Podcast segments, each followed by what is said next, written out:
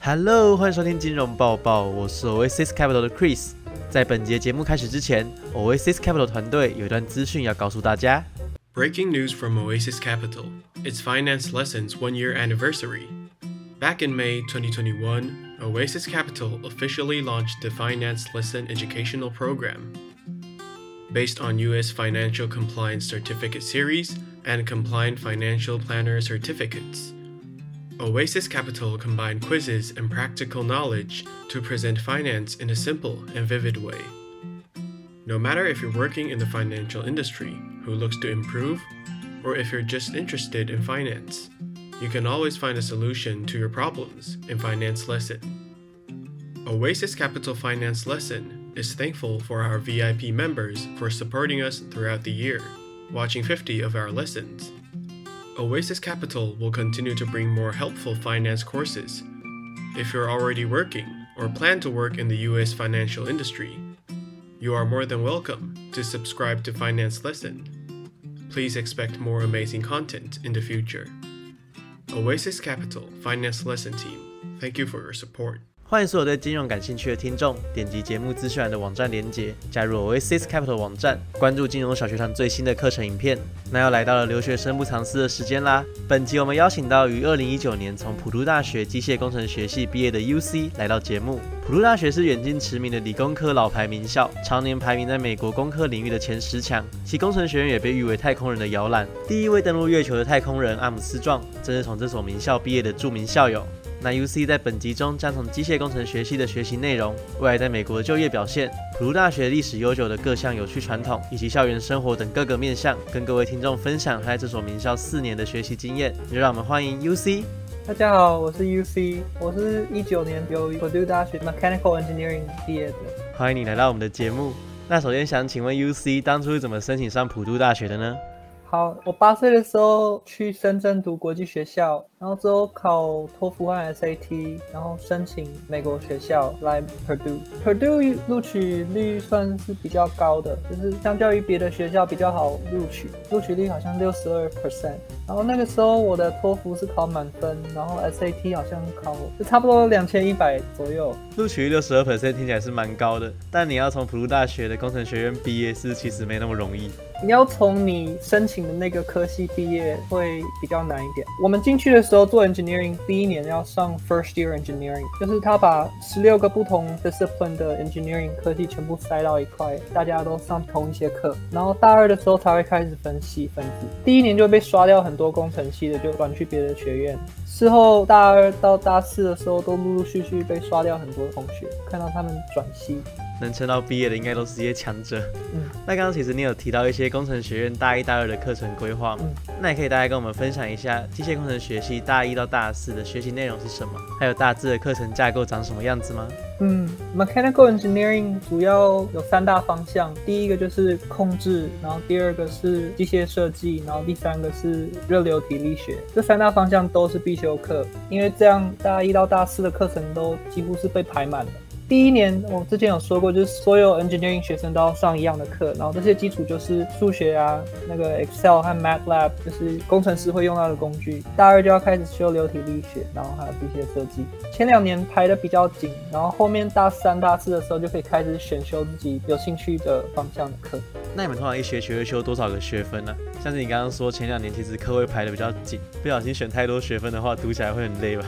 所以学校帮学生安排一个 program map，就他把你四年都安排，就是你这四年要修什么课。大部分平均好像是十六学分一个学期。我是把前四个学期塞到最满，就是 maximum 十八学分，然后之后这样子后面就空出很多时间可以选自己喜欢的课。它很多课程都有一个顺序，例如你要修完数学一才能修数学二，然后修完数学二才能去修控制，所以你大一、大二要安排好。有认识很多同学，就是大三、大四，就他们之前没有规划好，然后之后就要暑期补课，控制可能多一个学期。了解。那刚有提到说工程学院下面其实有分十六个领域嘛，那也是选择其中的机械工程领域。嗯，那请问机械工程领域的学习内容跟另外十五个领域的差异是什么？机械领域其实是最广的，然后里面学生最多，然后就是刚刚修那三个方向，然后再加上材料，就什么都有掺到一点，然后很像机械工程系的其他领域，有一个叫 agricultural，有点像机械工程，可是做农业的大型机器，还有一个是幅度非常强的一个科系叫航空，基本上就是机械，然后再专精一点于航太。航太，对。阿姆斯壮就从这个科系毕业的嘛？对，很多太空人从我们学校毕业，像 Neil Armstrong 之后也有很多名人来我们学校教书，像 Buzz Aldrin，还有 Amelia Earhart。所以每回很常有名人来学校演讲，甚至开课嘛？对啊，就可以去修他们的课。真好。那你当初在申请大学的时候，应该就是以机械工程领域作为目标来申请所有大学的吧？对我申请所有学校都是申请机械工程系。那你自己有比较过普渡大学所拥有的优势与其他学校比较起来的差异是什么吗？有啊，我有比较很多工程学院，然后 Purdue 排很前面。再来就是，虽然它整个学校总体而言好像是六十几名，可是它的工程都是在前十。然后机械工程在我带的时候好像是前六名。普渡比较 hands on，就是要学生动手做实验，动手做的机会很多，很多 lab。因为这个学校蛮老，然后它的课程都布置的很好。因为是老牌名校，所以很多课程都规划的很完整、很完备。嗯，没错。那通常从你们这个科系毕业的学长姐会在哪些产业工作？嗯，我知道，就是我同学都机械工程的嘛，然后我们周围很多传统产业，有很多都是做大型机器、工业机器，要不然就是耕田用的那种机器，大卡车或者是大型引擎，还有船用的引擎。就你想到机械工程，你就会想到这些很大块的金属机器。因为这些公司都是在 Midwest 那边地很大，然后很多耕田的用具，然后周围的都是这些公司，他们会会来校招。如果不是去这种产业的话，就会去做 consulting，去做 consulting 就会去芝加哥去做 engineering consulting。那这些产业所提供的薪资水准又是怎么样的呢？平均是八十到八十五 K 一年，然后我的同学找到工作都都也差不多在这个 range。那你自己本身也是从事这方面的工作吗？我因为我之前我想找的工作，我不想找传统产业，我比较想找 R N D，还有控制机器人比较精密一点、高科技的东西。那边就比较少，然后之后来伯克利读完 Masters，那个 Bay Area 就很多偏这种方面的工作。哦，所以你普渡毕业后还要去 UC Berkeley 继续念研究所？对，今年刚从 Berkeley 硕士毕业，然后也成功找到工作，做自动驾驶车的 Calibration Systems Engineer。哦，所以普渡大学附近是传统产业的工作机会多，然后如果你想要从事高科技产业，还是得要到湾区啊、戏谷那边的工作机会才会比较多。对，应该可以这样说。嗯那对留学生来说，从普渡大学的工程学院毕业后，留在美国工作的机会大吗？如果你能顺利毕业拿到 OPT 是一定可以的。然后我所有同学在每个暑期都有拿一个叫 CPT，就是可以拿暑期工作，都有顺利拿到暑假的实习。可是 OPT 就不一定，就是之后可以工作三年的那个签证，不是每个人都有拿到。有拿到的大部分都是因为他们暑期有做实习。然后就回去那个实习的公司工作。工程师是比较容易在美国找到工作，可是前提是你要暑假就要认真找实习。所以对于国际生来说，毕业后的第一份工作通常都是在暑期实习过的公司工作。对。那如果要重新找一份工作，是会比较困难的吗？如果你没有实习经验的话，你要去重新申请一家新公司，他们很看实习经验，会比较难一点。然后我们学校有一个叫 Three Term Co-op，就是很多周围的公司都会跟学校合作，就是学生在四年以内有三个学期会去公司做实习，就可能这个学期不上学，你去做实习，然后暑假回来上学，可能会要要你晚一个学期毕业。可是有做 Three Term Co-op 的都一定可以拿到 full time job。嗯，了解。那我们来聊一聊普渡大学校园生活好了，因为普渡大学是一所历史悠久的名校嘛。那学校里面有很多流传已久的传统，例如喷泉跑啊，或者早餐俱乐部之类的。那你自己本人有参加过这些传统活动吗？哦，有啊，喷泉跑就是 Fountain Run，因为校园很大，校园就盖得很广，然后上面就有很多个喷泉。新生进来的时候，我们会有一个新生那个新生训练那种感觉，然后他们就会带你去做 Fountain Run。那时候天气还比较温暖，他们那个喷泉都会喷水，然后你就可以跑进那个 Fountain，然后跳进 Fountain，然后这样有一个绕一大圈，就叫 Fountain。这也是每位新生都要在普渡大学里面很具代表性的五座喷泉巡回跑一圈，然后把自己弄湿。对，就是所有人都会一起跑，然后你就跟着朋友一起跑，然后就可以认识新朋友。这是代表你们正式成为普渡大学一员的一个传统仪式。对，那还有一个叫早餐俱乐部的传统，大概是怎么样的呢？早餐俱乐部就是看那个橄榄球赛，如果是中午的球赛，他们就会起很早，就在前一天的酒吧还没打烊之前就去喝酒，然后接着再去那天早上刚开门的酒吧喝酒，然后喝完喝完就去看球赛。然后他们都会打扮很多 theme，会穿 costume，像穿七零年代的那种，就是叫 breakfast club。那还有其他特殊，然后可以代表普渡的东西吗？我们学校的 mascot 是一台火车，叫做 Boilermaker Special。然后它是一台很大的卡车，外形改造成一台蒸汽火车头的形状。后面有一个车厢可以载很多学生，然后平时可以搭这个火车绕着学校，有点像游乐园这样绕一圈，可以免费搭乘。然后有的时候你周末起太晚。赖床就会被那个火车嘟嘟声吵醒。为什么你们会选择用火车当你们的吉祥物啊？因为我们学校的学生都叫做 Boiler Maker，就是我们自己都称自己 Boiler Maker，所以你们都会叫自己 Boiler Maker。对，Once a Boiler Maker，always a Boiler Maker。假如你在校外见到对方，知道他是 Purdue，你都会叫 Boiler Up，这是我们的 cheer。所以你们在路上看到普渡的学生或是校友，都会直接 Boiler Up 这样子叫吗？对。然后看橄榄球赛的时候也会叫 Boiler Up。然后为什么是火车头？就是我们学校是工程学院吧，因为我我们是 boiler maker，火车头英文就是 boiler。哦，所以就是因为这样才用火车头当吉祥物。对。那除了刚刚讲的那些比较为人所知的校园传统外，你们还有没有什么比较隐藏版的传统？哦，隐藏版传统，有一个地方叫做 Slater Hill，那边有一个 theater，前面有一个山坡。每当冬天第一次下雪，就很多学生会冲去这个山坡滑雪。他们会带各式各样的东西当滑雪板，像餐盘、沙发、厚纸板，然后还会拿独木舟去这上面滑雪。感觉这很好玩。那讲了那么多普渡的校园传统，我们来聊聊普渡的校园环境好了。你可以跟我们描述一下普渡的校园大概长什么样子，然后校园内有哪些知名的景点吗？嗯，校园很大，推荐你如果要去那边读书，要买一台脚踏车，要不然走路要走很久。然后建筑大部分都是用红砖盖的。然后从校园各个地方都可以看到我们的 Bell Tower，那是你们普渡很具代表性的钟楼。对，钟楼，钟楼下面有四个拱门，是可以正下方经过。然后他们就跟学生说，不可以从这个钟楼的下面经过。如果你这样做的话，你就不能在四年以内毕业。很多人去拍毕业照的时候，他们都会去钟楼正下方拍，就是代表说你已经毕业了，所以不怕 不怕延毕。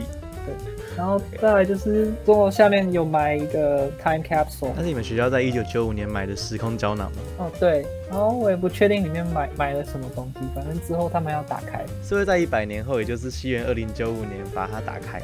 嗯，然后学校有一个飞机场，它有两个跑道交叉，学生可以去这边学什么开飞机，开那种 propeller plane。然后每一年都有一个活动，就是美国空军会载很多他们的飞机来，有直升机，还有战斗机，他们会降落在那个机场那边。所以会有很多美军去你们学校。对哦，然后他们在这个活动招很多，看谁要签下去。所以你们学校很多学生也跟美军有合作。对，好像如果有签，他们会帮你付学费。可是你毕业之后要去他们那边工作个几年。我有一些同学就是有参加这个 program，一个礼拜好像两三天，他们都要穿着那个制服，然后他们还要晨跑。所以他们的生活跟你们一般的学生比较不一样，他们的生活是比较有纪律，然后限制也比较多一点。对啊。哦，我们还有一个非常大的体育馆，很大的 gym，好像有四层楼高，光一楼就有七个篮球场，然后楼下还有更多，地下室有三个羽毛球场，还有三个篮球场，可是通常都是羽毛球场。然后这边会出现很多亚洲人，还有一个四层楼高的攀岩墙，里面还有游泳池，所以里面有很大的健身房，然后里面有很多元的运动设施。那进去里面要钱吗？就是已经包在你学费里面，所以要常去。周围也没什么别的事好做，都是玉米田。然后除了读书就也没什么，因为 Purdue 在印第安纳州的一个城市叫 West Lafayette，那个就是标准的那个大学城。这城市以外没什么东西，是一个很适合读书跟做研究的环境。对。那你们学校的校园传统那么多，然后活动也蛮多的，然后有没有有 boiler up 这个 cheer up？感觉你们的学生或校友都很团结。对，就是如果你在校外看到别的 Purdue 学生，都会蛮亲切，都会很乐意帮你介绍。校友之间的连接应该也是很强的吧？对我们，我之后来来到 Berkeley，我之前发现好像 Purdue 的 school spirit 非常强，应该会以身为普渡人为荣。对，嗯。那普渡大学的学费大概是多少？普渡有一个不一样的点，就是坚持要 tuition freeze，它学费冻结十年多了，就是冻结在十年多以前的那个价钱，没有涨。一年下来，国际生的话差不多四万五，包学费和住宿，就相较于别的美国学校比较便宜一点。嗯，了解。那这四年念完普渡后，你有什么感想吗？普渡课业压力我觉得蛮大的。当时我们毕业的时候，我们的校长讲了一个 speech，他说他给我们最大的 gift 就是 grit。grit 的意思就是可以坚持 persevere，don't give up in face of hardship。然后我就觉得从普渡毕业之后，好像面对什么都不会觉得太困难，因为之前就是经常要熬夜写作业，经历过那那一段就之后什么都不觉得难。所以校长给你们最大的礼物就是给你们很重的课业压力。对，就是这样子。然后他讲说，之后你可以克服所有 challenge，然后他没说错。周围业界都知道 Purdue 的 grading 非常 tough，是要拿到好的 GPA 比较难。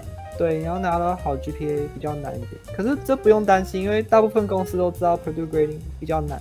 就像他们的 tuition 没有被通膨，他们 grading 也没有被通膨。这个形容是蛮妙的。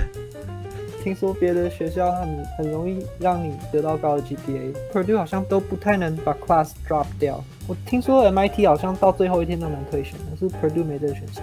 就是搞砸，就是搞砸了，没办法再挽救。对，可是这就很真实，就是你出去社会上，你搞砸，你就是搞砸，你要去面对。这是校长送给你们的礼物。对，他就说，因为像 engineer，你没有去 mess up 的机会，你桥第一次盖就要盖好。这也体现出你们工程师严谨的态度。对，嗯，那你觉得普鲁大学的学生对国际生是友善的吗？我觉得蛮友善的，那边的人都其实都很单纯。学校大部分都是当地的人，Midwest 周围，Indiana、Illinois 那边的学生，然后他们人都很善良。我是很融入他们，我朋友都是美国人，或是也是国际生，亚洲人是比较少，要不然就是完全没有。像我那届，我是科系上少数的华人。就你要融入，他们不会排挤你，所以他们其实对国际生都是很友善的。对，很友善。嗯，那最后你有没有什么建议可以给想要来普渡念书的听众们呢？哦，好啊，这边很冷，所以衣服要带多一点。然后大一、大二的时候要把你未来想清楚，因为很多决定要在大一、大二做好，像你要不要修 five year masters，还是找实习。哦，还有 office hour 要多去。office hour 就是助教会开的一些协助你写作业的时间，在这边可以认识很多人，然后真的写作业会省很多时间。然后普通学生都不会太竞争，他们都很乐意互相协助，不像别的学校可能就是不会分享作业。哦，然后还有多参加一些社团，很多很多，一定会有你喜欢的一些活动。对啊，差不多就这样。好的，那谢谢 UC 今天带给我们的分享，谢谢 UC，谢谢大家。在听完 UC 的分享后，我们马上邀请到 Oasis Capital 的 Jeffrey 来为我们更新上一周五月十六号到五月二十号最新的市场资讯。以下为本周的市场更新：美国三大股指上周全部收跌，连续七周下跌。道琼指数跌二点九 percent，已连跌八周，为一九二三年来首次八周连跌。标普五百指数跌三点零五 percent，创二零零一年来最长连跌纪录。纳斯达克指数跌三点八二 percent。美联储主席 Powell 在接受媒体采访时表示，FOMC 广泛支持在接下来的两次会议上各加息五十个基点。他还强调了其降低通胀的决心，称美联储将毫不犹豫地继续加息，直到通胀回落。标普下调美国经济增长预测，目前预计美国经济增速将下降八十个基点至二点四 percent。下调预测的理由包括能源和大宗商品价格上涨。俄乌冲突时间长于预期，货币政策正常化加速。以上市场更新资讯由 Mount Pacific Capital 提供。以上就是这次金融报告的所有内容。如果喜欢我们的节目，请关注我们，并将金融报报分享给更多的朋友。那也欢迎点击资讯栏中的网站连接，加入 Oasis Capital 的网站。如果对内容有任何相关的疑问，都欢迎联系我们，取得更详细的资讯。我是 Oasis Capital 的 Chris，我们下次见喽，拜拜。